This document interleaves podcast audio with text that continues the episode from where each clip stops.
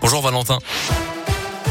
Bonjour Mickaël, bonjour à tous. Un petit mot du trafic. Tout d'abord, ça va mieux sur les grands axes autour de Lyon. La circulation est revenue à la normale après les chutes de neige de la matinée. Quelques ralentissements sont à retrouver dans le centre-ville, notamment au niveau de Saxe-Gambetta, mais aussi dans le quartier de Gerland.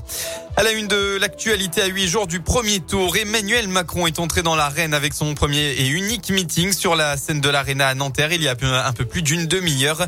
Le candidat à sa propre succession a démarré son discours avec un mot sur la guerre en Ukraine en disant, je cite, nous faisons tout chaque jour pour l'arrêter. La démocratie, ce sont des combats.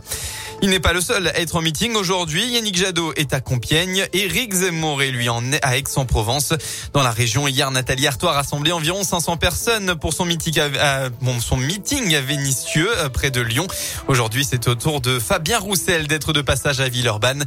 Jean Lassalle sera lui dans l'un. Au niveau des sondages, Emmanuel Macron demeure en tête au premier tour avec 28,5% des intentions de vote, légèrement à la hausse en, depuis une semaine. En revanche, l'écart entre Emmanuel Macron et la candidate du Rassemblement national Marine Le Pen reste serrée avec un second tour à 53% pour le candidat En Marche selon le sondage Elab. À Lyon, le doyen de la faculté de droit de l'université Lyon 2 a démissionné. Selon plusieurs médias, Guillaume Protière avait été suspendu de toutes ses fonctions à titre conservatoire. Pour rappel, le 20 décembre dernier, rue 89, Lyon avait révélé le, témoignage d'une étudiante qui le mettait en cause pour des violences sexuelles. D'abord tombée amoureuse de ce dernier, la femme de 22 ans avait ensuite décrit une relation d'emprise. Lui réfute toujours euh, des accusations d'agression sexuelle.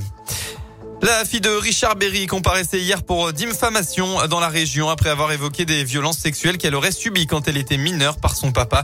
Le jugement a été mis en délibéré au 14 avril après une audience tendue au tribunal d'Aurillac. Tout est faux, a d'ailleurs déclaré l'acteur à la barre. La fin de la longue audience a été marquée par un incident rare. La compagne actuelle de Richard Berry, Pascal Louage, s'est levée de sa place pour aller gifler la fille Colline Berry-Rochman.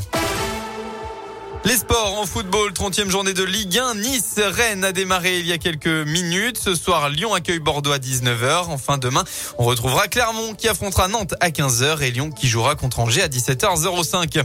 En rugby, 22e journée du top 14. C'est le coup d'envoi actuellement. Euh, le Loup affronte le RC Toulon avec euh, l'objectif des phases qualificatives en fin de saison.